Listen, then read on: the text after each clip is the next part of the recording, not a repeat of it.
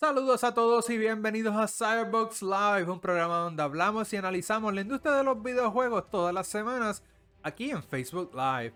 Si no, puedes vernos en vivo, no hay problema. Puedes visitar nuestra página de YouTube, youtube.com slash cyberboxpr, para ver la grabación una vez esté disponible. Si no quieres ver anuncios, te recomiendo que pases por nuestra página de Patreon, patreon.com slash cyberboxpr, y te suscribas a alguno de los tiers.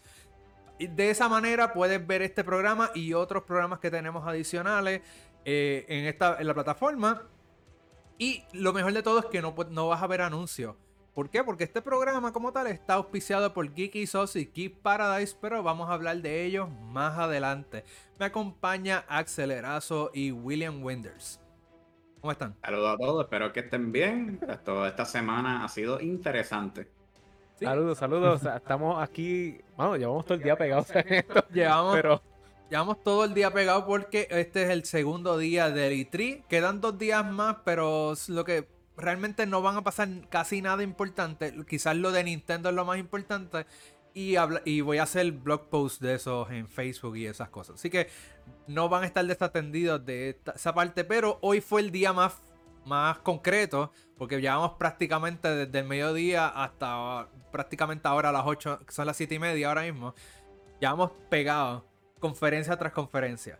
Así que, si quieren eh, ser parte de este programa, tienen que hacerlo a través de, eh, del correo electrónico cyberboxpr.gmail.com y de esa manera entonces pueden decirme cualquier tema, alguna pregunta que tengan y se la podemos contestar o añadir el tema a un futuro eh, episodio. Así que vamos a comenzar con lo que fue el E3. Vamos a ir, vamos a regresar a Summer Game Fest. Antes del E3, Summer Game Fest, ellos anunciaron un montón de cosas. Ese fue el programa de Jeff Keighley como tal. Y anunciaron un montón de indie pero para mí hubieron tres juegos, tres o cuatro juegos que fueron los más destacados. Pero antes de eso, quiero que Will me diga su opinión breve de lo que fue Summer Game Fest. Pues Summer Game Fest eh, comenzó este jueves de, de, junio y abrió decir, las puertas para decir una temporada de juego. Anteriormente lo habíamos mencionado y aquí confirmamos que literalmente el verano está dedicado hacia los videojuegos. Vamos a tener muchas presentaciones de diferentes compañías, cual algunos han presentado algunos juegos durante esta semana y este fin de semana con E3, pero no todos han participado. Es decir, el evento después de EA y los diferentes eventos que ocurren después. En esta presentación que se hizo el mismo jueves, presentamos por fin diferentes juegos, diferentes teasers y uno de los juegos más grandes que se presentó, que claramente fue el cierre del programa, fue el juego Elden Ring. Este juego se llevaba rumorando, se llevaba especulando de que por fin va a ser un cambio para el género. Y luego de la presentación, pues para mí no fue mi tipo de juego y no me llamó tanto la atención. Me, motivaba más lo que se estaba escribiendo, lo que se estaba eh, pronosticando para este juego, pero no, no comenzó y no dio en, el, clavo como debió darse así. Pero eso fue lo que comenzamos con el jueves. El viernes tuvimos una presentación después de diferentes... Este...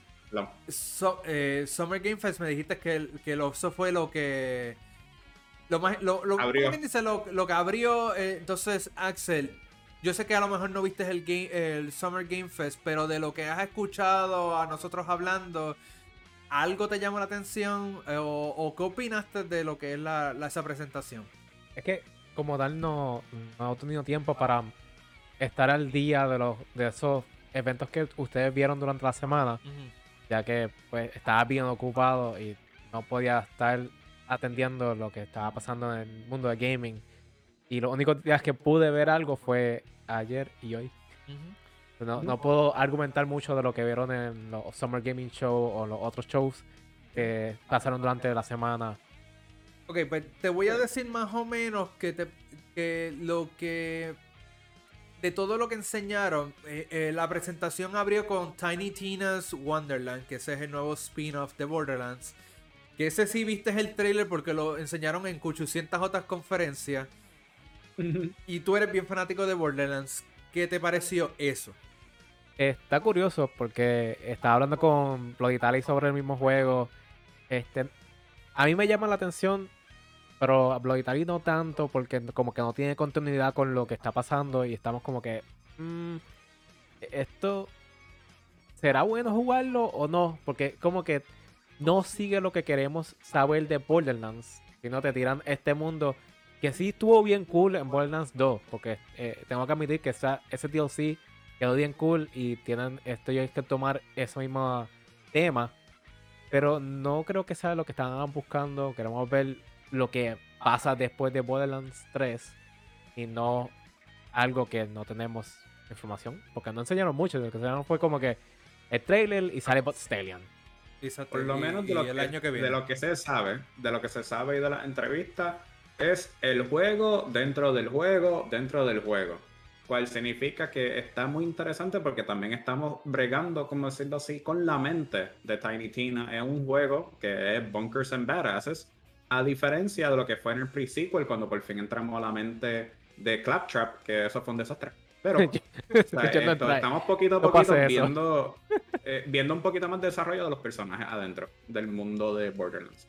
Ok, entonces el otro juego que ah, por lo menos para mí me llamó la atención y no fue un gran reveal es que Hideo Kojima apareció y mencionó, pues dijo, eh, voy a hacer un Director Scott de Death Stranding, le voy a añadir más cosas, unas cosas un poquito más sobrenaturales y hizo lo que yo diría fue un nub y al mismo tiempo una bofetada a Konami haciendo referencias de Metal Gear y indirectamente burlándose de la franquicia. ¿Qué, Sí, qué te pareció eso eso, es- Edwin?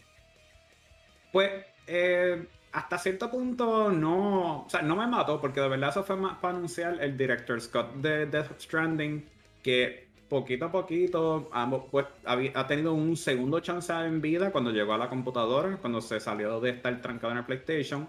Y ahora vamos a darle lo que le encanta a muchas compañías hacer, sacarle el mismo juego con una capita por encima así de pintura nueva que se vea más moderno y lo sacamos nuevamente a la nueva generación, es decir, PlayStation 5, eh, nuevamente en computadora que se vea en 4K y cosas así, que por mí no fue un anuncio, eso fue más como, como alguien cuando hace una animación que es de parodia de algo y, y se lo vive y se, y se goza eso.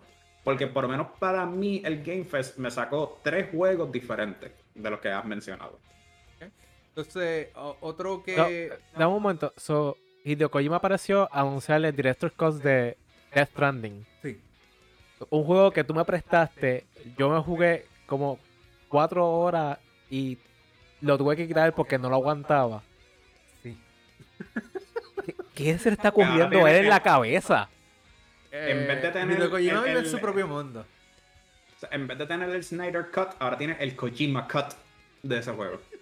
Mano, pero por lo yo, ni, yo por lo menos vi el Snyder Cut completo. E- Este juego no pudo ni llegar a... Yo no sé si estaban ni la mitad. No, no, yo llegaste ni a, ni a un cuarto del juego. Ah, No diablo, preocupes, pero mira. horrible. Yo le tengo a, a ti un juego que anunciaron que por lo menos para mí me llama más la atención. Y hoy con las conferencias hemos visto que ese mundo sigue creciendo. Porque también anunciaron durante este proceso Vampire the Masquerade Blood Hunt. Aparentemente es un Battle Royale con vampiros. So, a mí me gusta Vampire the Masquerade. Con Chris ha jugado conmigo mucho Fortnite y, y ha visto que juego muchos Battle Royales. So, estás cogiendo dos cosas que me gustan y, y uniéndolas. So, para mí, perfecto. Ya yo me apunté para el beta. So, ya saben que yo voy a estar jugando eso en un futuro. Mira, entonces, brincando un poquito más adelante en esa misma presentación, por cierto, anunciaron un montón de cosas, pero tienen, les recomiendo que vayan a Facebook o Instagram para que vean el post que hice con la lista completa de los juegos. Que te buscan los, buscan los nombres en YouTube para que vean los Exacto, trailers. después buscan los videos y toda la cuestión. Anyway, eh, probablemente las presentaciones, la cobertura que hicimos la vamos a poner en YouTube también por si quieren eh, revi- eh, revisar eso después más adelante.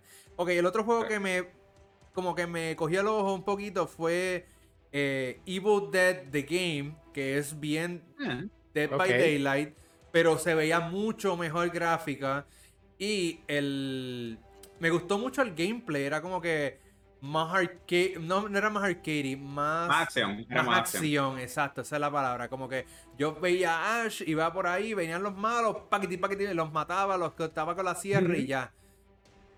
¿Qué, qué les pareció? O por lo menos, por lo menos a Will, que fue el que lo vio, ¿qué te pareció? Te- Eh, Ivo, Estaba, eh, por lo menos estaba bastante divertido, porque recuerden que tuvimos Dead by Daylight, a la misma vez estaba eso con eh, el Friday the 13 y de repente como que no hubo más desarrollo en esos tipos de juegos y usa esa mecánica en cual cuatro jugadores, ju- jugadores normales con sus personajes van jugando, van peleando la horda de zombies o lo que tienen que hacer para poder escapar, pero también se incluye a un quinto jugador que puede controlar el Evil Dead, ¿sabes? el espíritu que- del Necromicon para pelear y cosas así. Eso que estuvo bastante chévere esa leve presentación ahí.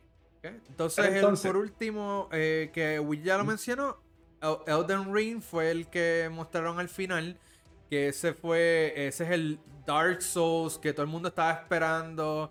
eh, y, el direct- y el que escribió la historia de ese juego es George, George Martin, ¿verdad? Este, George R. R. Martin, Ah, el que fue conocido por la historia de Game of Thrones. Game of Thrones, exacto. Entonces, mucha gente lo estaba esperando, lo mostraron. La realidad es que se ve bien como Dark Souls 3. No se ve, no se ve muy No, ese- eh, gráfica.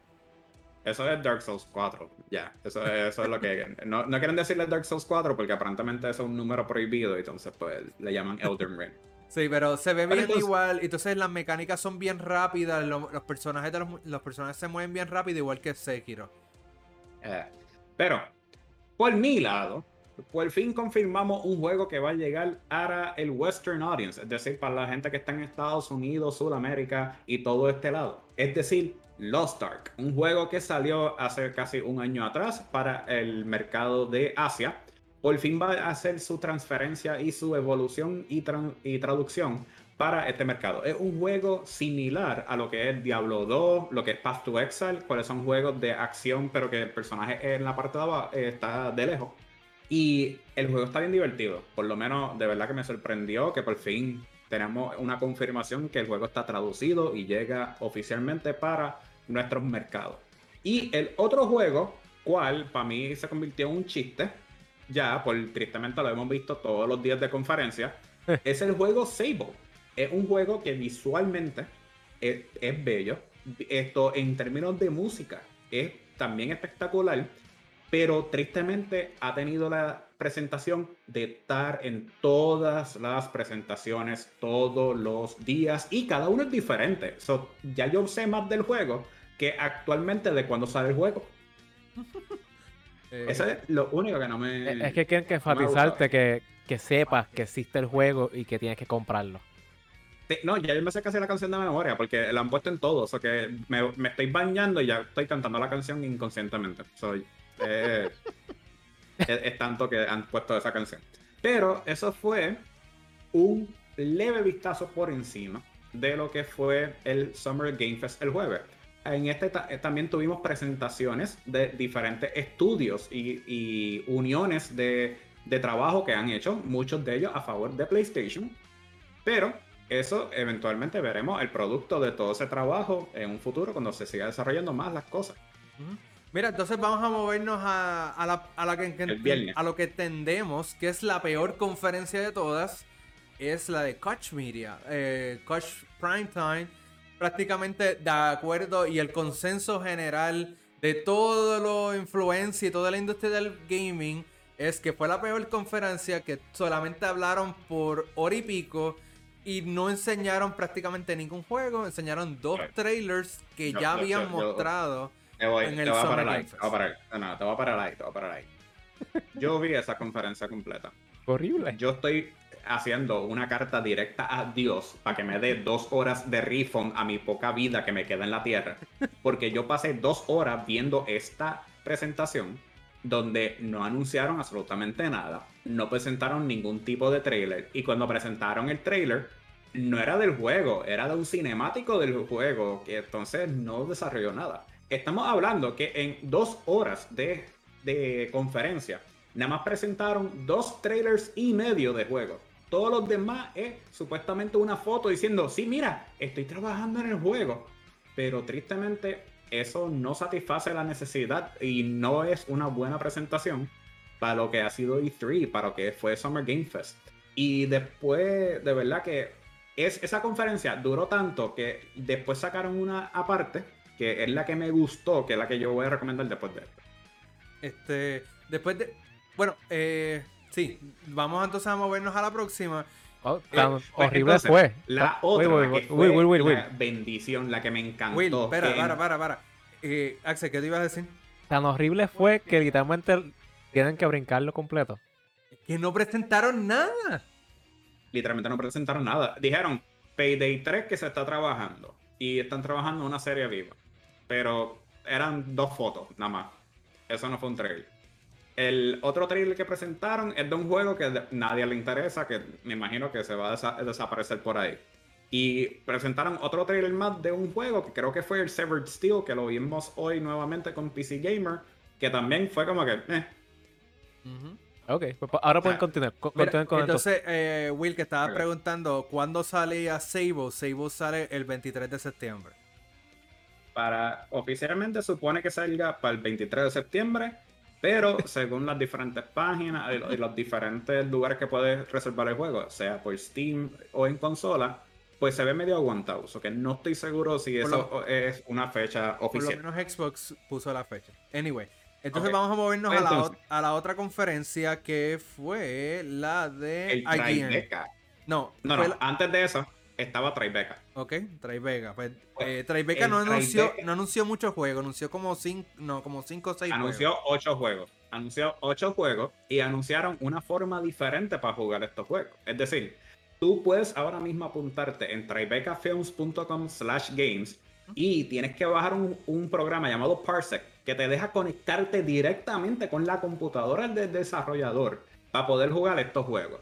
De estos juegos que presentaron aquí, los dos que me sobresalieron, que me encantaron, fue Signalis, que es un juego hecho a base como si fuera de Parasite Eve y Resident Evil 1. O sea, que estamos hablando cámara pillada, el personaje medio lento, pero tiene horror, tiene de todo un poco, que de verdad me encantó. Y el estilo de arte me recordó mucho como si fuera Ghost in the Shell, cual es uno de mis animes favoritos también. Entonces tengo de todo un poco en un juego indie que a lo mejor en un futuro puede funcionar. No sabemos bien si sea así, pero ya yo sé que me apunté en la lista para poder jugar y probar el juego antes, antes, de- antes de tiempo y dar una mejor opinión.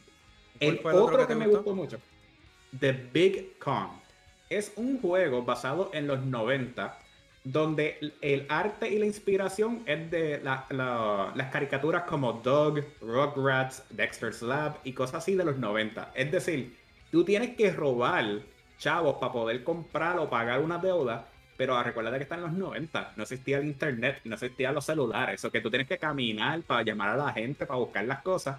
Y pues, para que sepan, sí, yo soy viejo, yo viví los 90 y me encantó la 90 porque eso fue mi juventud. So, este tipo de juego es ese tipo de nostalgia de, oh my god, yo me recuerdo cuando el mundo era de esta manera y era pues hasta cierto punto mejor.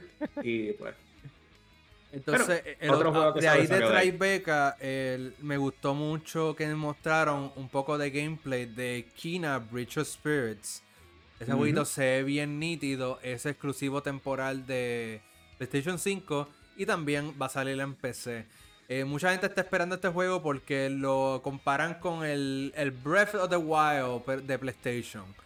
Eh, es esta muchacha que tiene, tiene como poderes y se comunica con la, la fauna y también pelea con monstruos grandes que aparecen en el, en el mundo. Entonces, ese jueguito se vio bien nítido, por lo menos para mí. ok. Por lo menos eso, eso estoy de acuerdo. Ok, O sea, fue bueno, pero los dos que me so- sobresalieron fueron esos dos.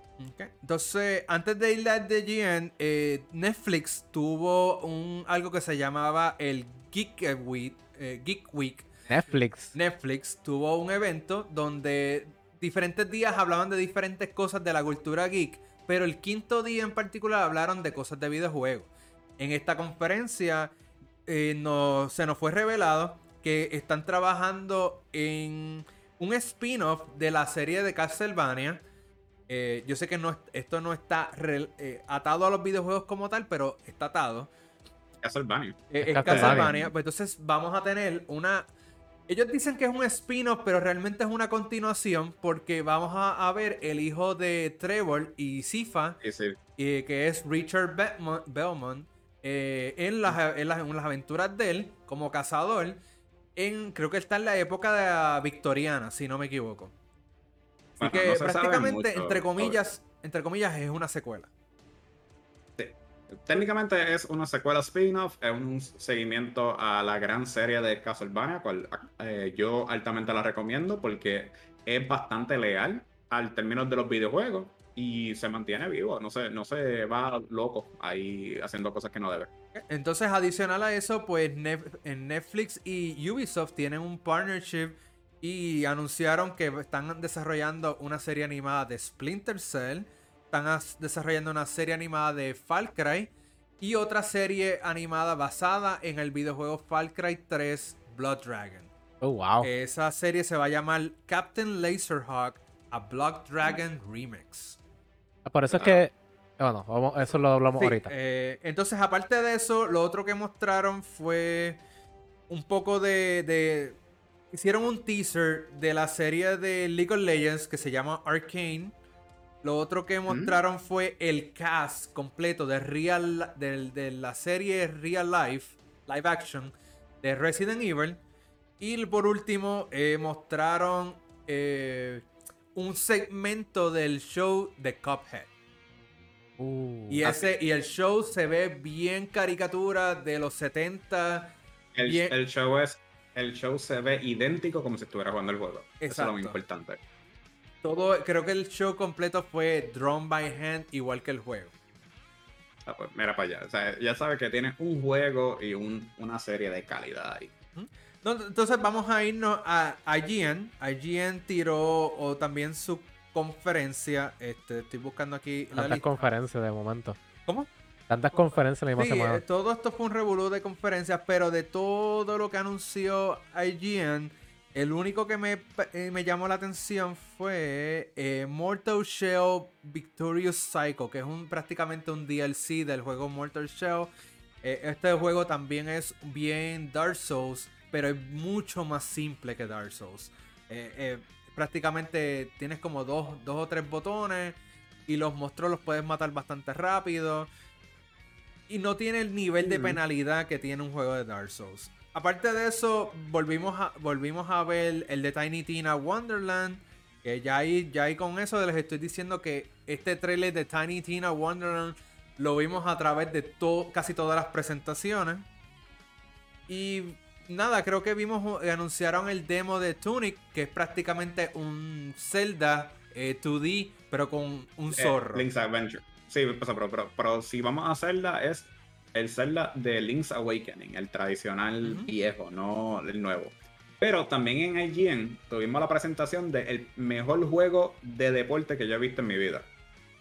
Ah, ¿Cuál? ¿Tú no, tú no sabes cuál es el mejor juego de deporte que viene? No, Eh, no, no. Skatebird. Skateboard. Ahora, hablando Sí, claro, ya yo lo tengo pero con un reservado, pájaro. ese.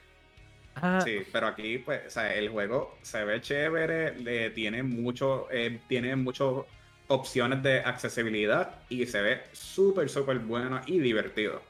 También tuvimos por fin un eh, trailer del juego, cómo se ve, de Sifu, de cómo se juega y todo eso, Uh. cual a mí me encanta ese estilo, estilo de juego, de combate, bien técnico, bien fuerte. Y honestamente, esa presentación, ese trailer estaba bello, o sea, estaba hermoso. Y Nada, finalmente, aquí, ah, para terminar con esto, nuevamente tenemos por fin el surgimiento de un juego de pelea, perdón, de boxeo, que era algo que se llevaba años en el olvido, cual es Big Rumble Boxing Creed Champions. El nombre es bien interesante porque Big Rumble Boxing suena a Ready to Rumble, un juego que estaba en el PlayStation 2 de, de, de- de boxeo, que fue un éxito porque era bien arcade y cosas así. So, no sabemos si el juego va a seguir ese tipo de, de, de juego, o sea, esa, esa forma. Pero este juego tiene todos los personajes de Rocky a través de la historia, es decir, de la película más reciente a la última, primera película que tuvo hace años. Mira, entonces vamos a movernos a Gorilla Collective, el, su segundo día. Ellos tuvieron dos días Oh. de presentación, pero vamos a hablar del, del, del- del último, que es el que está más cerca de, del E3. Eh, de ahí, de todo lo que enseñaron, fueron muchos jueguitos indie. Muchos jueguitos indie. Una de las cosas que quiero mencionar es que mencionaron, que anunciaron un update para Among Us, donde va a tener un nuevo mapa, nuevos colores para los personajes, este, nuevas mecánicas. Así que, pues, si te gusta Among Us, pues ya sabes que hay nuevas cositas que ya van a estar incorporadas en el juego. Aparte de eso, hubo un jueguito que se veía bien cool que se llama Demon Turf. Se veía bien chévere. Eh, creo que se llama, había otro que se llama. Ah, ¿Cómo se llama? Loot Rider, que también se veía bastante bonito. Me gustó uno que se llama Fire Girl, que tú eres una. Eh, ¿Cómo se llama este? Bombera, exacto. Y tú vas en un plano two dimensional eh, rescatando gente, metiéndote edificios con fuego, eh, apagando los fuegos, usando la, la manguera para volar por los cielos. Y el, el fondo del juego es que te da un poquito de la magia, como el anime de Fire Force, cual es, toca este mismo tema. O que estamos. Está interesante. ¿Algo, algo de IGN que te llama la atención. Bueno, IGN no, de Gorilla Collective. Yo, cogí un montón. Pues mira, cosas que me llamaron la atención hay un juego que viene que se llama Unmetal. Literalmente es una parodia, imitación completa de lo que es el juego original que hizo Hideo Kojima, de que creó un mundo espectacular que conocemos hoy en día, que es Metal Gear. Pero es Metal Gear 1, no Metal Gear Solid, no, sino Metal Gear 1 o 2 también, cualquiera de los dos. Y el juego se veía bastante cool. Y ahora mismo yo pienso que ese juego puede ser que a lo mejor nunca salga porque se ve tan similar a lo que eran los juegos originales de Metal Gear que puede ser que a lo mejor le den un DMCA, algo así muy, muy fuerte. También hubo una presentación de un juego que me llamó la atención porque me recuerda otra vez a mi juventud, una serie que se llamaba Megalas XLR, que eso era dos tipos que ellos vivían en un jungle y cogieron un, un carro y lo transformaron en un robot inmenso. Pues viene un juego que se llama Wolf Stride, donde tú tienes tu robot, lo tienes que arreglar y tienes que pelear en forma táctica con los demás. Peleas con Alien, peleas con otras cosas así. Y el juego, a pesar de que sea en blanco y negro, se ve espectacular. A mí me encantó el diseño, la presentación y espero que sea así de bueno.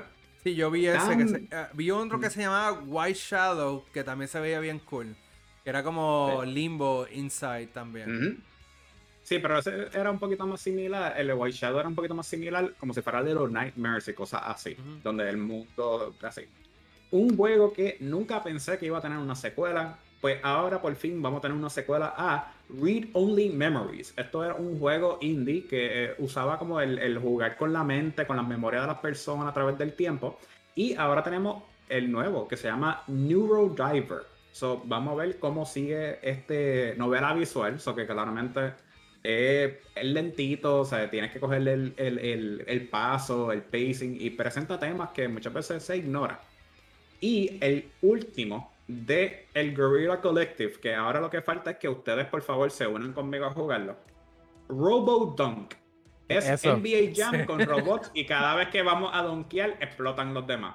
Claramente el juego me encantó, es tan simple y si quieren reírse, el release day del juego, según Steam, es on Dunk Day. So tienes que donkearle a alguien para poder, tú sabes, sacar el juego. Ya, pues bien. Mira, este, eso fue prácticamente el de IGN. Hay otra conferencia que se fue el Day of Depths, pero esa fue justamente después de la de Summer Game Fest. Y fueron un montón de jueguitos bien indie, que quizás, eh, pero fueron dos o tres, ¿sabes?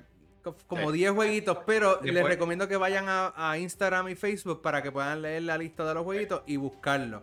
Ahí rapidito lo que le puedo decir, Action Verge 2, que fue anunciado para PlayStation.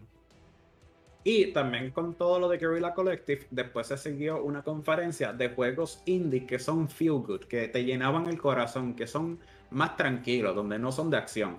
Y presentaron muchos juegos que son similar en, en casos donde tienes que cocinar, que tiene música y cosas así, cual a muchas personas le pueden gustar, pero a muchas personas pueden decir que no. Una, un patrón que vimos aquí, Chris y yo, fue que hubo muchos juegos que se inspiraron en lo que era Pokémon Snap y hay que tomar fotos. Y aquí hay uno que es el que a mí me sobresalió de los de, de, los de Pokémon Snap así. Sí, yo me di cuenta que había un montón de juegos como que, ah, estás en este bosque, toma fotos, ah, llénalo en tu journal, este, lleva, eh, repórtalo para atrás, este, eran más o menos la misma dinámica que uno, que si uno con perros, uno con gatos, uno en la selva. El, de los perros fue el más que me llamó la atención porque es paparazzi. Y entonces el juego sale en Wolf Park Park. Esto es oficialmente de, su página, de Steam. ok. Y el juego, pues, es bastante simple. O sea, visualmente llama la atención y todo eso para poder gozar de algo diferente. Que entonces eh, es interesante que otra vez volvemos a este estilo de juego. O sea, que es como que por, por, por segmentos de meses, a veces hay algunos juegos que se pegan. Pero tú sabes cuál es el juego secreto, el juego que nadie se esperaba de, de, este, de esta conferencia. ¿Cuál? Power Wash Simulator. Por fin puedes pasar la máquina de presión al frente de diferentes casas y diferentes productos para poder limpiarlo. Aunque tú no lo creas, hacer esto de verdad cura el, espíritu de uno. Porque el único malo es que se te lleva el pie, pues te lleva Una máquina, un juego de máquina de presión. ¿En serio? Sí. No, no, me están no me están bromeando, ¿vale? ya está disponible, cuesta 20 pesos. Pero ¿What? No. Yo, voy a pagarlo, yo voy a, yo voy a limpiar. o sea, yo no voy a limpiar en vida real, pero voy a limpiarlo digitalmente. a ver el live en, eh, en y el replay en, Game of Shares. Sí, sí, definitivo. Mira, este, vamos entonces a entrar en lo que es E3 como tal, pero antes de eso, una palabra de los auspiciadores. Y recuerden que si no quieres escuchar los anuncios, tienes que pasar por nuestra página de Patreon y suscribirte a alguno de los tiers. Solamente con un dólar nos puedes ayudar a nosotros al crecimiento de lo que es Cyberbox como tal. Y te ahorras también esos anuncios y tienes adicional otro programa adicional al que nos estás viendo ahora. Sí, pero si estás aquí en vivo probablemente no has ido a Patreon, así que vamos a escuchar los auspiciadores. El día de hoy nos auspicia Geek y Sos. Si en algún momento dado te interesan coleccionar las figuras de anime, videojuegos, peluches, gomplas y quieres mostrárselas al mundo, ya sea por tu Instagram, este, tu stream, eh, lo, en tu escritorio o cualquier otra manera que quieras mostrárselas al mundo, pues Geekysos te tiene cubierto. Solamente tienes que visitar su página, geekysos.com y elegir cualquiera de las cosas que, que ellos tienen disponible. Ahora mismo le llegó un cargamento nuevo de Gonpla, tienen un montón de peluches nuevos de Pokémon. Así que te recomiendo que pases por su página y uses el código de cupón CyberboxPR para un 10% de descuento. Así tú te economizas 10%, eh, por lo menos por lo, eh, por lo menos ese el shipping cost y te puedo decir que los artículos llegan súper rápido. Así que pasa por geekisos.com, usa el código CyberboxPR para un 10% de descuento. No te vas a arrepentir, tienen buenas cosas en la página. Nuestro otro auspiciador es Geek Paradise. ¿Sabías que ahora puedes conseguir las mejores camisas, abrigos, trajes de baño inspirados en videojuegos o personajes originales de anime? Geek Paradise es una compañía puertorriqueña que busca proveer los mejores productos de mejor calidad al mejor precio. Y su marca es una combinación de lo que es la cultura japonesa y el gaming. Lo único que tienes que hacer es visitar geekparadise.com eh, ver la selección de camisas que ellos tienen. Si estás, si estás entrando por la colección de camisas gaming que ellos tienen, simplemente tienes que ir a la selección. Hay una área que dice kanji y ahí es que vas a poder ver eh, las camisas de gaming. Ahora mismo yo tengo una camisa de, ellos, que la pueden ver aquí. No la pueden ver, está bien, están los anuncios. este, yo estoy, ahora mismo estoy teniendo una camisa de ellos. En verdad que el, yo la puedo lavar, no se despinta, no se descolora. Y en verdad que es eh, de las mejores. En verdad que se siente tan bien tener una camisa de, ellos. Porque es como si no tuvieras una camisa. Así de, así de bien se siente eh, la calidad de Geek Paradise. Así que pasa por la página geekparadise.com. Elige la, cualquiera de las camisas, cualquiera de los diseños que ellos tienen. Como te mencioné, tienen abrigos y trajes de baño también. Son no, no todo es camisa. Y usa el código de cupón CyberboxPR para un 10% de descuento. Recuerda, CyberboxPR para un 10% de descuento al final de tu compra. Mm. Muy bien. Eh, Will, vamos entonces a la primera conferencia del E3 como tal. Que fue, aparte, de, aparte del Wholesome Direct, que ya hablamos de eso, fue eh, Ubisoft. Así que dime eh, en sí qué te pareció en general. No me digas nada de los juegos. Dime qué te pareció En general. ranking de, de la conferencia. en general fue bastante divertida. Me gustó. Fue eh, corta para ser consider- eh, considerablemente algo de una compañía grande, pero fue bien divertida. O sea, como que todo llevaba la atención. Eh, porque usaron el formato de lo que son los Ubisoft Forward y mejoraron un montón ese, ese tipo de producción para ellos. Definitivamente, porque las conferencias de Ubisoft eran las que siempre tenían un baile, una coreografía, y, la- y entonces se Eran vendían- cringe. Tenía momentos que te como que, ¿eh? Sí, eran bien cringy, como dice Axel. En verdad que llega un momento que dices, pero ¿por qué, qué yo hago aquí? este, Ujú. pe- pero, como dice Will también, usaron la- el formato de los forward, que es lo que nosotros conocemos como los Nintendo Directs este, de Nintendo, que ellos fueron los que empezaron pero- como esta tipo de transición. Ahora sí, este, vamos a hablar de los juegos. Uno de los juegos, y prácticamente ellos se enfocaron en este juego en particular, fue el anuncio de Rainbow Six Extraction. Y lo vimos y creo que los tres estaban en, el- en la misma página que nos encantó este juego. Sí, es un juego que es de tres personas, so que no es usualmente los tipos de juegos de cuatro personas, so que tristemente si hay alguien más que quiera jugar con nosotros se va a quedar afuera por un rato, donde el equipo tiene que trabajar tácticamente para rescatar o cumplir con unas misiones. Entre esas misiones puede ser rescatar al personaje que tú hayas perdido porque tiene elementos de roguelike, cual para muchas personas no le puede gustar, pero lo importante es que el personaje se puede salvar y te devuelven todo lo que tú perdiste. Ahora, lo interesante de ese juego es que no es como Rainbow Six normal. O sea, básicamente tú estás batallando unos aliens ¿Sí? que, que es completamente distinto a lo que hemos visto en una serie de, de Tom Clancy's. Es como unos alien parásitos, algo por. So, tú tienes el grupo de tres, como explicó Will, y tenemos las misiones que es o derrotar al enemigo que está al frente, que es un alien, que son distintos, tienen- cada tiene distintos poderes, cada tiene distintos rangos, o rescatar a tu amistad. Este, o sea, el juego se ve bien interesante, se ve que tiene estos elementos como que de horror, pienso, porque pues se ven bien, los monstruos se ven bien este, scary looking. Este, sería interesante jugarlo con nosotros. Sí, en verdad que el jueguito a mí me gustó.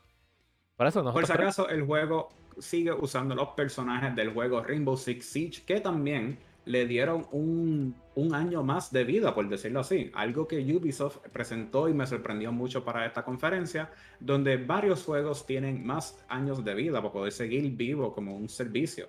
En términos de Rainbow Six Siege, por fin anunciaron que ahora en verano supone que con Stadia, Luma y eh, computadora el- eh, tú puedas eh, jugar con esos jugadores entre las diferentes plataformas y también tener el, pro- el progreso que tiene. Para el 2022 supone que ya aplique a consolas también, pero eso da mucho de decir para Rainbow Six Siege. Que sí, que es el mismo. ¿Cuántos años lleva el juego? mundo, pero el juego año, el juego como 6 años ya lleva. Sí, creo que fue lo que dijeron.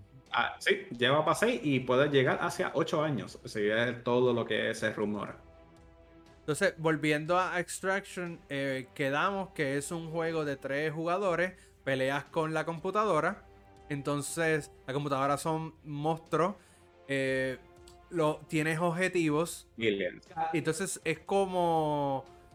Es como un dungeon crawler en el sentido de que tú tienes un tier, baja el tier 1 o el piso 1, por decirlo de esta manera, completa el objetivo y vas para el piso 2, que es más abajo, más adentro. Y ahí ves enemigos más fuertes. Y así sucesivamente, mientras vayas ganando y progresando, vas a ir más adentro y vas a poder eh, pelear con villanos más, los monstruos más fuertes. Y de igual manera, eh, las recompensas también van a ser mucho mejor. Mientras más difícil, más mejor recompensa, algo que nos hemos acostumbrado ya nosotros en varios diferentes juegos. Pero lo bueno es que cada vez que sigues entrando a estas misiones, tú puedes decidir cuándo salir y no tienes que ir hasta el final. Es decir, tú llegas al primer checkpoint y así mismo puedes decidir como un grupo de que no, nos vamos porque ya estamos cansados o no nos sentimos preparados para seguir. Que que eso está divertido. en la conferencia de Ubisoft ya que estamos todavía hablando sobre esto. Realmente, un juego me llamó bastante atención y realmente como que me tocó a mí porque yo normalmente toco un instrumento, o sea, toco guitarra, este que, que es Rocksmith. O sea, lo tiene que, que no necesita ni la, la, el adapter ese, usa tu celular y, y puedes aprender a tocar música. Eso me, me gustó mucho del lado de Ubisoft, que le están dando un support grande a este juego. Es claro, sí. Y yo sé que, que Will está como que mm, abajo. No, no, no, no. A mí me gustó el concepto de Rocksmith en cual puedes también incluir el bajo. Y yo ya discutí esto con otra persona que él dice, mira, tristemente yo soy baterista, yo estoy esperando que hagan drumsmith o algo para poder, tú sabes, poder practicar la batería, porque el sistema y todo el servicio es mucho, es mucho mejor a lo que tú actualmente puedes comprar del juego tradicional y eventualmente lo más cercano lo más cercano a un simulador de batería es Rock Band y, eh, y está más o menos. Pero es lo más similar. Y eso, no te garantiza nada. Pero por lo menos, así también tocando un poquito de eh, lo que ha sido eh, Ubisoft. Algo que me sorprendió de verdad y me encantó fue Riders Republic y Far Cry 6 esos dos juegos, pues claramente uno estaba interesado, pero no 100%, pero con Raiders Republic demostraron que el juego de verdad es bien divertido, se ve, llama la atención, o sea, como que de, de verdad, de verdad, de verdad, hay que darle un chance en un futuro, si es posible. Y con Far Cry 6 anunciaron un DLC donde tú puedes usar los personajes villanos de juegos anteriores que si te ha gustado la historia de Far Cry, es decir, el 3, el 4 y el 5, pues esos personajes que tú tristemente mataste, puedes usarlo esta vez. Y de verdad que a mí me gustó un montón. O sea, de verdad que me llamó la atención. Eso. Nada, adicional a esos juegos que hemos mencionado, eh, obviamente anunciaron como todos los años un Just Dance nuevo. Y eh, que se había filtrado también un día antes o algo por el estilo, Mario and Rabbit Spark of Hope. Ese y, está bien cool. Y ese se ve bien cool porque prácticamente cogieron el juego original y rediseñaron muchas mecánicas para hacerlo más accesible todavía. Y se ve bien cool, en verdad, en, en gráfica. Aparte de eso fue Avatar The Frontier of ah. Pandora, jueguito que nadie pidió. Nadie pidió eso. Will, Will, tírate la detrás. No, no, no, es que eso ni se merece que yo diga eso. Mira, para los que si le interesa el juego, simplemente es un open world eh, first person. Ya leí que era first person. Entonces, estás en el, en el mundo de Pandora. Eh, tú eres. Tú puedes ser. Creo que puedes ser cualquiera de los dos planos. De los humanos o de los. De, o los. Nami, Navi, creo que se llaman ellos. Los muchachos azules. Los azules. Y. Nada, es un open world first person. Y es hecho por la gente de Division. Eh ¿Cómo se llamaba? Eh, em, Massive Games. Massive Games. Así que si sabes, si jugaste Division, más o menos vas a tener más o menos una percepción de lo que va a ser este juego. Estaré el próximo año para consola y PC. Vamos a movernos de Ubisoft y vamos a ir para la próxima conferencia que fue la de Gearbox. Y como yo había... Homeworld. ¿Ah? Homeworld. Homeworld. Ok. Homeworld eh, Press Conference. Ok, y esta conferencia para mí podrán decir que Square Enix fue la peor. A mí yo preferí la de Square Enix a la de Gearbox porque para mí Gearbox lo que hizo fue repetirme los mismos trailers un montón de ¿Ah, veces y solamente me tiraron algo nuevo que fue lo de Godfall. Y Godfall simplemente dijeron un update nuevo que va a salir para PlayStation 4 y va a tener una expansión eh, que es pagada. Aparte de eso, como dijo Axel, Homeworld. Homeworld 3. A cada rato ellos tiraban un anuncio de algo, Homeworld. Tiraban un anuncio de algo, Homeworld. Tiraron un anuncio de Homeworld como seis veces en la presentación. Yo aprendí cosas de Homeworld que yo no necesitaba y más vale que yo vaya un día a un Trivia Night y pregunten cosas de Homeworld para poder ganarlo. pues Porque tú sabías que Homeworld fue el juego del año para PC Gamer y IGN. No sé qué año, pero fue el, juego del año. Exacto. Pues vimos Homeworld, no vimos ni siquiera un trailer del juego. No, no salió nada. fue una trivia, como dijo Will, fue una trivia de la franquicia. Pero- Una, una. Fueron como 30 trivias, loco. O sea, yo, yo tengo. Yo, yo conozco más de, de, de Homeworld de lo que yo he jugado del juego. Exacto. y entonces, por otra vez, vimos Tiny Tina Wonderland, el mismo trailer que ya hemos visto como tres veces. Y, Y- tal, Blood Italia aquí nos escribe eh, en el chat el mismo trailer de Tiny Tina me- que menciona que, vamos, que van a hacer una movie. Ok.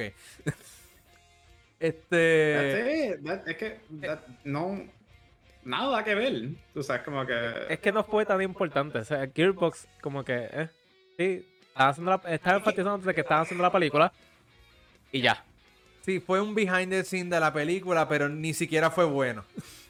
No, no, no, de- no fue tan bueno. Bueno, enseñaron la pistola. ¿Cómo eh, puede ser bueno si todo estaba censurado porque no querían mostrarlo? O sea, para eso La ni lo pistola, hubiera enseñaron hecho. la eh, pistola. Lo que vimos nosotros, lo que vimos nosotros en la conferencia de Gearbox fue eh, cuando tú compras el DVD usado en Costco y después tú dices, déjame ver qué dice el director después, el behind the scenes. ja, ja, ja". Y eso fue lo que vimos. Y eso fue la conferencia completa. O sea, como que de verdad. o sea, Yo pensé que yo la pasé mal con dos horas, pero este fue media hora y, me- y pensé que estaba pasando una piedra o algo Pero, así. de pero fue media, por lo menos fue media hora y no dos horas. Exacto. Nada, después fue la presentación de Upload VR. Yo sé que ustedes no la vieron, yo tampoco, pero tengo una lista aquí de lo que mencionaron. Y lo único que eh, ah, coge mi atención es un juego que se llama In the Hoop, que es un juego de baloncesto tipo eh, lo que mencionó Will, este Strip Jam. Este. En pero- VR. En VR. Un juego de baloncesto en. VR. Exacto. Ay, Dios. Entonces, entonces lo otro fue. eh, lo otro fueron un montón de juegos que ya PlayStation ha destacado previamente, que lo hemos hablado en los en varios episodios atrás. Son prácticamente aquí no había casi nada nuevo. Así que ahora sí vamos a, a Square Enix, que esa sí fue el día de hoy. Eh, brinqué la de Microsoft porque quiero dejarla para lo último. Vamos a ir a Square Enix y ahí ustedes, ahí es que está el debate, porque ustedes creían, decían que Gearbox fue mejor que Square Enix. Para mí Square Enix fue un poquito mejor. Yo no dije, yo no dije eso. Yo lo que dije fue que por lo menos con el de Square tenemos más juegos, aunque la mayoría eran para móvil, pero teníamos algo. Eh, Square, Square Enix enfatizó solamente. Creo que la mitad de su show fue un juego nada más. Sí, y, Y, y fue tampoco un fue juego impresionante. Que ya yo, o sea, a ver, vamos, vamos para hablar claro. Square Enix son los que hicieron el juego de Marvel Avengers, cual tristemente saben que- la, la historia de que el juego ha sido pues odiado, destrozado y yo lo odio con todo mi corazón Pero, porque Will, literalmente No lo odies tanto, eso. tiene, tiene contenido adicional. Ahora, dijeron, dijeron le, añadieron, viene. le añadieron más contenido ahora, para colmo. Anyways, esto, por fin anunciaron un juego, cual no es la secuela para Marvel Avengers, pero para mí se siente igual. ¿Cuál es? Marvel's Guardians of the Galaxy. Mucha gente le gustó el juego. A mí me la pela porque es el mismo concepto, el se sentía igual. O sea, el trailer estaba corriendo, según mi computadora y según ellos, en 4K, que se podía ver en alta definición, 1080, cosas así. El juego corría en 30 frames. Mira, ya dejamos los PlayStation 3 en el pasado. Estamos en PlayStation 4, PlayStation 5 para allá, donde eso es 60 frames or bust. Y ese juego se veía tan malo que yo dije, wow, tú sabes, cuando tú coges un juego malo, le añades por encima una capita para que sea más hip y más cool y después lo sacas. Claro. Pero- Este, Pero Y el diálogo colmo, estaba bien nice. para colmo tienen la, de- la- o sea, y después son tan mala fe que de repente yo abro Steam para chequear todos los juegos indies que siguen anunciando y me sale para yo reservar ese juego. Mira, man. Pe- Pero hay que ya- enfatizar ya- ya que ese juego, oh. el diálogo del juego fue bastante entretenido. A mí me dio risa el diálogo que tenía en el juego. Se parecía al diálogo que tú encuentras en la película. Este, obviamente los personajes no se parecen al de las películas, pero a mí me capturó el diálogo. El gameplay eh, no me llama la atención. A lo mejor me quedo mirando un let's play y para ver la trama, porque es lo único que tengo interés. Para, recapitu- para recapitular, este, lo de Guardians of the Galaxy es un juego third person shooter eh, tipo acción. Usas a Star Lord y puedes utilizar las habilidades de tus otros compañeros en el combate. Pero aparte de eso, siempre vas a utilizar un personaje y es una narrativa, es un juego tipo acción nada más. Ahora, en cuestión de gameplay se veía medio fatal y cuando enseñaron el gameplay como tal, tú veías el menú todo el tiempo del, del de la persona que está jugando comandando a los, a los otros partners, a, los, a la AI. Y apenas tú veías el juego, porque el juego como que se pausaba todo el tiempo, no era interactivo. Y, y se, veía, se veía bien rough, se veía que estaba todavía en pañales. Si ustedes pensaban que yo fui medio harsh con Elden Ring, como se veía, pues literalmente Elden Ring ahora mismo es el mejor juego que salió comparado a esto. O sea, como que... y, y, a mí Elden Ring no me convenció. O sea, como que Elden Ring a mí no, no, me, no me mata 100%, pero si yo tengo que morir por jugar Avengers, el, el, Guardians of the Galaxy o jugar el del Ring, yo juego Elden Ring en vez. O sea, prefiero sufrir en algo desconocido que en algo que yo sé de, de, antemano que es malo. Pues que Enix anunció más contenido. Anunció más contenido. Eh, nos mostraron el Pixel Remaster de Final Fantasy que incluye los primeros seis juegos. O, sea, o, sea, este que vamos del 1 al 6, todo en un solo paquete para poder jugar esa grande historia de Final Fantasy que si no se si no olviden que ya vamos para Final Fantasy 16, o sea que tenemos un par de juegos. No fue anunciado. Para colección. Que, no lo presentaron en ningún lado en el Exacto. Eh, nos, nos, mostraron Legend of Mana Remake. Ya, eh, ya este Will mencionó que la expansión de Marvel's Avengers, que es la de Wakanda, eh, nos mostraron un pequeño teaser, menos de 20 segundos de Near Reincarnation. Y lo mismo con Hitman Sniper y Final Fantasy eh, First Soldier, que esos son los juegos de móvil. Eh, esos son los juegos de móvil y nos enseñaron menos de 20 segundos de cada uno. Entonces, pero el peor de todo. no, no, no. El que fue el, por lo menos el más que me llamó la atención de todo esto fue el supuesto Souls-like game que iban a hacer a base del mundo de Final Fantasy, cual tiene un nombre oficialmente, cual se llama Stranger of Paradise, mm. Final Fantasy Origin, cual aparentemente es basado en el primer juego de Final Fantasy y tú peleas contra Chaos, o eso fue lo que se presentó. Eso es lo que presentaron. El juego, por mi opinión, se vio bastante bien. Eh, eh, estoy motivado, eh, espero que sea igual de bueno, como según lo que se vio. Esperemos, yo lo único que, la única queja mía es que se veía medio tenía un filtro que no me gustaba de color en las gráficas, pero gameplay wise se ve bien cool. Sí. Y el demo de ese juego ya prácticamente debe estar en PlayStation 5. Eh, creo que tenemos hasta el 24 para poder jugarlo. Así que vamos a darle una oportunidad y, a lo mejor lo streameamos también. Pero no se pueden olvidar que también como Square Enix también tiene otra serie de juegos que le están dando mucho amor, mucho cariño, ha sido apreciado por todos los críticos y por la comunidad. ¿Cuál es Life is Strange? Ahora por ah. fin vamos a tener Life is Strange Remastered, cual es una, la colección de el 1 y Before the Storm completo en una mejor, eh, con gráficas mejoradas, cual no se ve tan mejorado porque el juego técnicamente es reciente, pero es bastante chévere. Y tuvimos un mejor look a lo que sería Life is Strange 2, cual se parece mucho a alguien que nosotros conocemos y nos comenzamos a reír que Life is Strange, eh, True Colors, True Colors. Ese sería el tercero, ese no sería el, dos, técnicamente. El, tercero, oficialmente el tercero. Ok, pues lo que sería el tercer juego, cual esto ¿Qué parece? se ve cool, se ve con la diversión y lo que presenta el juego. eso fue técnicamente todo Square Enix, ¿verdad? No, anunciaron uno ahí que se veía tan fatal que ni lo vamos a mencionar. Ah, no, pichala eso. No, no, no, Presentaron no, no, finalmente un juego que se estaba rumorando, igual que Elden Ring, que se llama Babylon's Fall.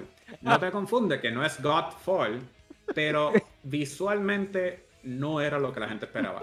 Se veía que el combate era bastante rápido y cosas así, pero ojalá que como esto es la presentación primero del juego, de cómo siga desarrollando, sea mucho mejor el producto final. Si no es así, estamos viendo nuevamente un Marvel's Avengers en acción una caída. Pero las gráficas de ese jueguito se veían de PlayStation, 3, bien al principio. Exacto. Sí, sí, eh, como yo iba a explicar E3 hoy, lo que fue el sábado y fue el domingo, pues era emoción y después caída. O sea, porque es como que te, te pompeabas bien brutal y de repente pues, todo caía. Eso es un roller Ahora, Ahora vamos, me imagino que a la de Xbox. No, vamos, Falta no, uno, falta- quiero, faltan. quiero mencionar rápido porque realmente estas dos presentaciones fueron bien fatales para mí. La de PC Gaming Show y The Future Gaming, eh, Future Gaming Show.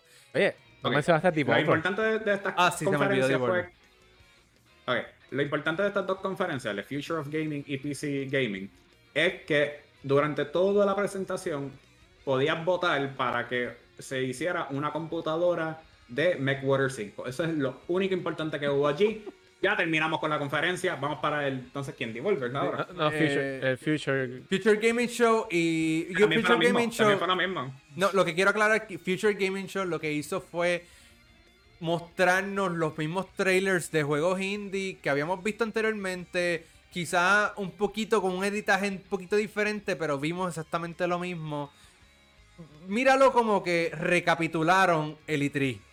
Entonces, PC Gaming Show sí se anunció dos o tres cositas nuevas, pero el resto también fue bastante repetido. Y lo que dijo Will era más una, promo- era una promoción masiva a las computadoras. Y una parodia, también tiraron como una parodia a lo que era eh, las tarjetas gráficas, la- los robots comprando las tarjetas gráficas, el mining de criptomonedas.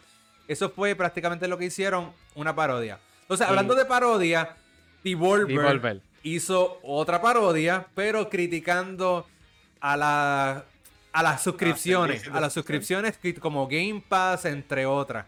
Díganme su opinión de Devolver. Épica. Esa es la ¿De mejor presentación de todos. O de los juegos presentados. Esa, De- esa de- La, la- dime la la- presentación. Dime la presentación y después me dice el juego. Ok, la presentación estaba espectacular porque eh, crea ahora esto una larga historia narrativa que llevamos viendo con todas las eh, conferencias de años, donde a lo mejor esto puede ser el reboot de la serie completa. So que eso es lo más que me tripea. Ok. Este. A mí, lo, a mí me gustó lo de. ¿Cómo se llama? La parodia que estaban haciendo, porque para mí fue bien cómica. Este. No fue. A diferencia de la que hemos visto los años pasados. Esta simplemente fue como que. eh, mira, te están cogiendo de bobo con las suscripciones. No, es- no, esto es lo que está pasando. pero nosotros vamos a hacer una todo. suscripción también. Lo mejor de todo es que yo estaba hablando con alguien a la misma vez, creo que fue con Axel. Sí, con Axel. Y estábamos los dos en el website oficialmente para de verdad, vamos a ver si podemos suscribirnos de verdad. Y tú le dabas y te decías, ya tú estás suscrito, felicidades, espero que esta membresía te encante, te guste y cosas así. Y ahora cómprate el juego a full price. So, e- era bien chistoso. Y de los juegos que anunciaron, por lo menos habían dos que a mí me gustaron mucho. Que esto después los presento, después los digo. Entonces, pa Dime, dime, dime, ¿qué, fue lo que te gustó de Devolver? Pues un juego que ya habíamos visto en, en los trailers anteriormente, pero que de verdad el Devolver le dio ese toque así, fue Phantom Abyss. Es un juego donde tú estás en primera persona yendo por diferentes tumbas para buscar un tesoro al final. Y cada tumba es única. O que, vamos a ver, si tú estás corriendo y te mueres, ya no puedes entrar a esa tumba. O sea, no hay más chance. Ese era el que parecía estás- Indiana Jones con el látigo. Sí, sí. Y estaba súper, súper divertido viéndolo eso. Y creo que va a ser de esos juegos que yo voy a tratar de coger dos o tres como si fuera casi un Fall Guys. Pero sé que me voy a morir más veces de lo que gane y de verdad me va a frustrar con eso. Pero eso es parte de estos tipos de juegos así indie. Sí, por lo menos de ahí, juego. de ahí de Devolver no vi ninguno que me llamara mucho la atención realmente. Este, creo que Shadow Warrior se veía cool, pero aparte de eso no hubo nada que me, me gustara, por decirlo de esa Pues manera. está bien. Ahora te voy a decir el segundo juego que me gustó mucho. Se llama Death Door, donde tú eres un chango. Ese que está bien awesome. es la representación de la muerte. Y tú vas como si fuera, otra vez, como si fuera el estilo de eh, Legend of Zelda, Link's Awakening, matando diferentes monstruos, buscando su espíritu y tratas de traer la muerte a las diferentes personas. Porque tu cuervo o tu, tu chango es la representación de la muerte en este mundo. Ese está bien cool. A mí me encantó ese. Este, Y, a, a ti, y a- el único, el único, el único que, me- que falta aquí, que yo sé que por ahora ninguno de nosotros vamos a tener por ahora, me imagino, es que por fin se tiraron la maroma de sacar un juego que es exclusivamente físico. No va a tener digital release y ni más se puede a través de su página. El juego se llama Demon Throttle y se ve como si fuera un shoot them up de como si fuera contra eh, los viejos que tienes que estar moviendo tu personaje y disparando a los diferentes demonios y cosas así. Ok. Este. Y a ti, Axel, ¿qué, qué, qué te gustó de Devolver? Si es que te gustó algo. No, mano, yo iba a mencionar que la presentación está épica. La parodia que hicieron con la página web fue excelente. Y el juego del Shango que dice Will, Mm. estoy loco por jugarlo. Ah, sí, el changuito. E- Estoy loco por jugando. Ok. Pues ahora vamos sí podemos ir a- nitty gritty, al de, ahora el- sí podemos el- ir al, el- al, al que primero vimos esta este día. Sí, eh, vamos entonces a lo que fue. Xbox y Bethesda. el que nos, el que nos subió los ánimos. Exacto, nos subió los ánimos. El- La presentación a mí, para mí fue muy buena. No fue la mejor comparativamente con otros años, pero Era. para, para los efectos fue la mejor de, toda, Ujú. de todo el E3. Y abrieron con el anuncio de Starfield, que va a salir el 11 de noviembre del 2021. Eso, no importa, porque lo importante que fue el chiste para esta conferencia es que todos los juegos salen Day One on Game Pass. No importa qué juego sea, Day One on Game Pass. Va a estar ahí. Todos menos dos. Que, Eh, Microsoft, que... Microsoft garantizó que el Game Pass con el con, con xCloud, con Xbox Game Cloud, creo que se llama. Con, no, no, con todo, era con todo, o sea, era con todo. Yo hice una lista de los juegos que a mí me sobresalieron y me gustaría compartirla con ustedes. O sea, no voy a ir en detalle, sino voy a mencionar los nombres por encima, porque casi todos los nombres se explican por sí solos. Dilo, dilo, dilo. Sí. Ok. Pues Sea of Thieves y Pirates Life. So, por fin, en Sea of Thieves de ser pirata tenemos a Pirates of the Caribbean con Jack Sparrow, so que me encantó eso. Eso quedó bien brutal. Psychonauts 2. Por fin tenemos la continuación a una de las mejores plataformas que existía anteriormente. El papá de todos los pollitos de los shooters viene y se va a dominar este campo, Halo Infinite, donde el multiplayer va a ser gratis y el juego y la campaña pues es lo que cuesta. No importa, el juego va a estar demasiado de, de bello y hermoso y Pero de la campaña va a estar en Game Pass. Pues mira, Day One Game Pass y también tiene multiplayer y todo, chacho. El, a multiplayer está free to play. Sí, sí. Entonces, Atomic Heart, un juego que era bastante raro, con diferentes diseños así, pero que me gustó mucho el, el cómo se veía y cómo se funcionaba. Me recordó como si fuera casi a un Fallout, casi, pero más ah, movido. Replaced, un juego que usa, eh, que es todo pixeleado, que es como un, un Metroidvania, que también se ve bien divertido. Eluden Chronicle 100 Heroes. El problema de este juego es que sale para el 2023 pero el juego se me, recordó y se veía como si fuera Octopath Traveler y ese tipo de juego me encantó, so que vamos a ver si pasa.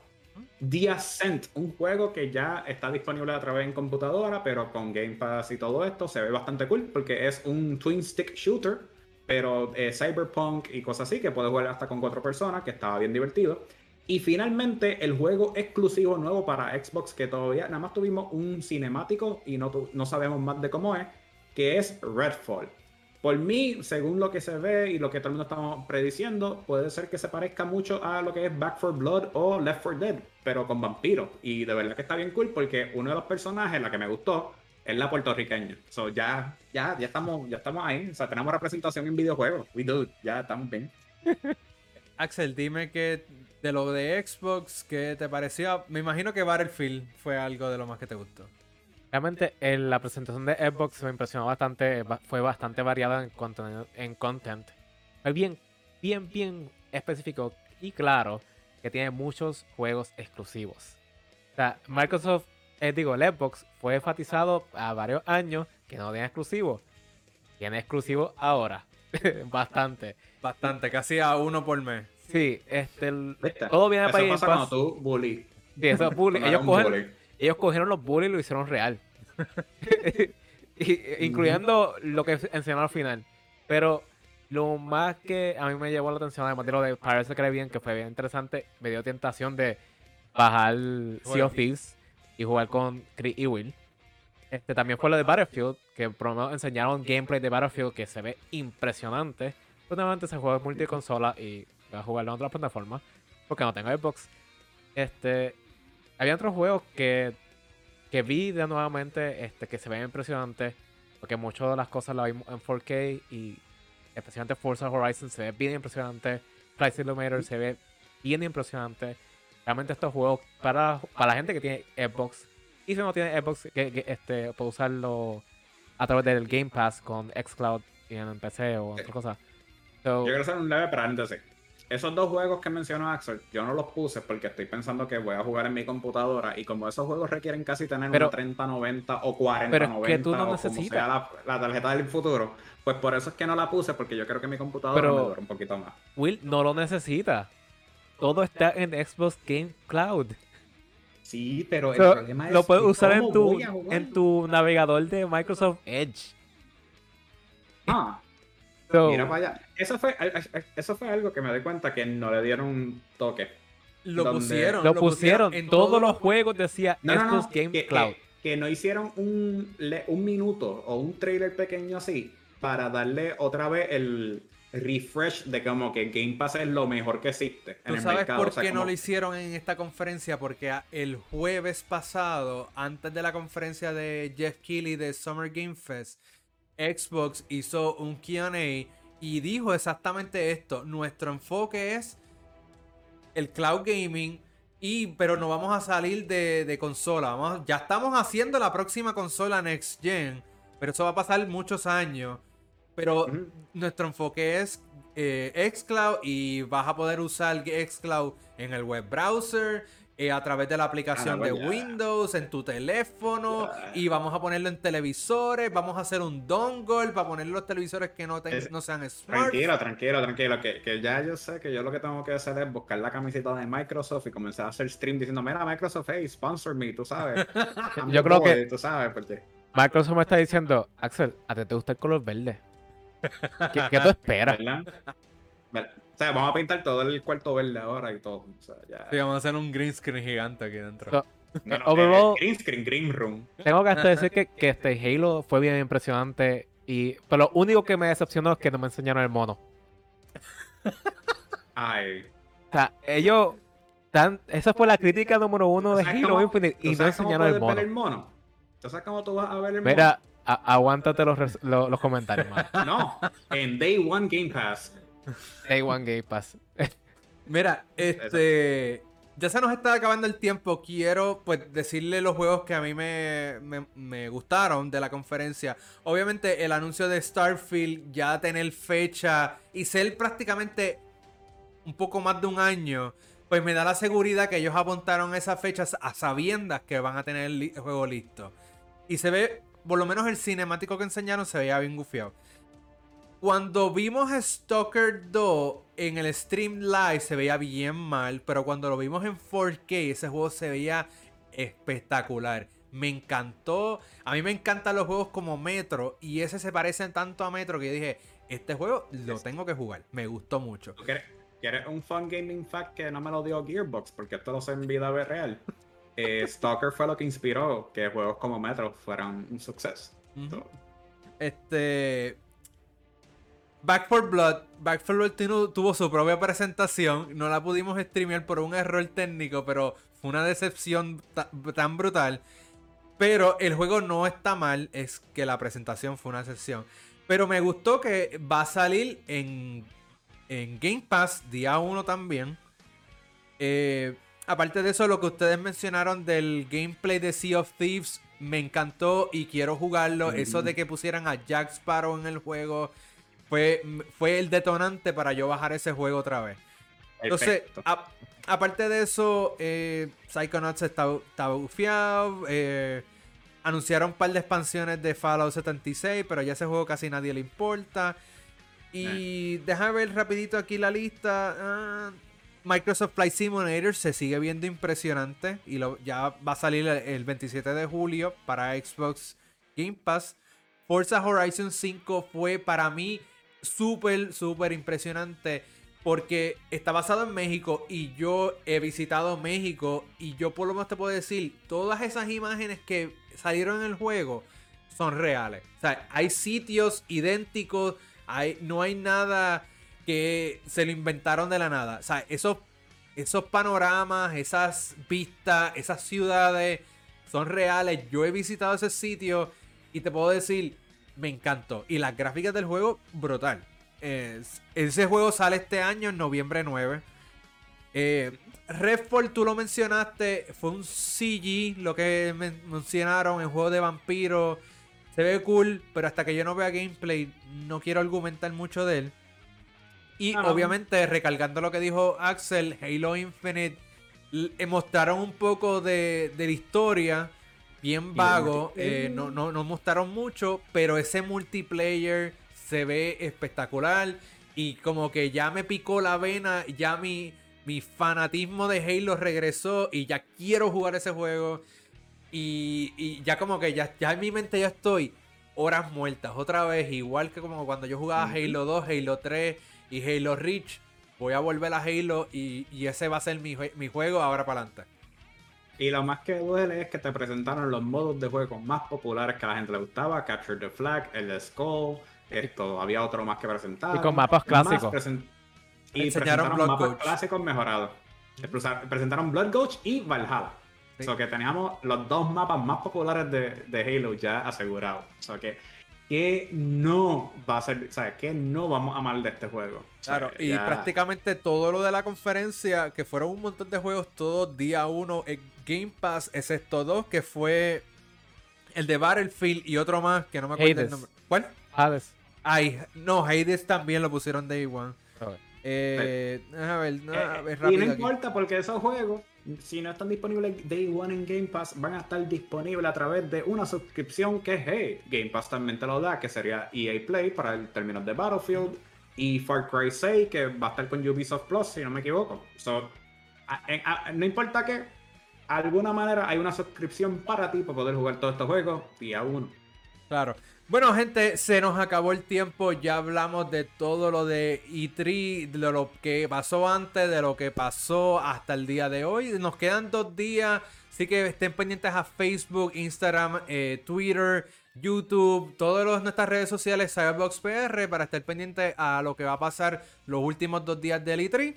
Que como mencioné, Cap, lo más importante es Capcom eh, Bandai Namco, Nintendo y Take Two. Esas son las más importantes para mí de lo que es gaming. Los otros son más accesorios y otras cosas, sí, pero estén pendientes de las redes sociales para saber lo que va a pasar. ¿Qué dijiste, Will?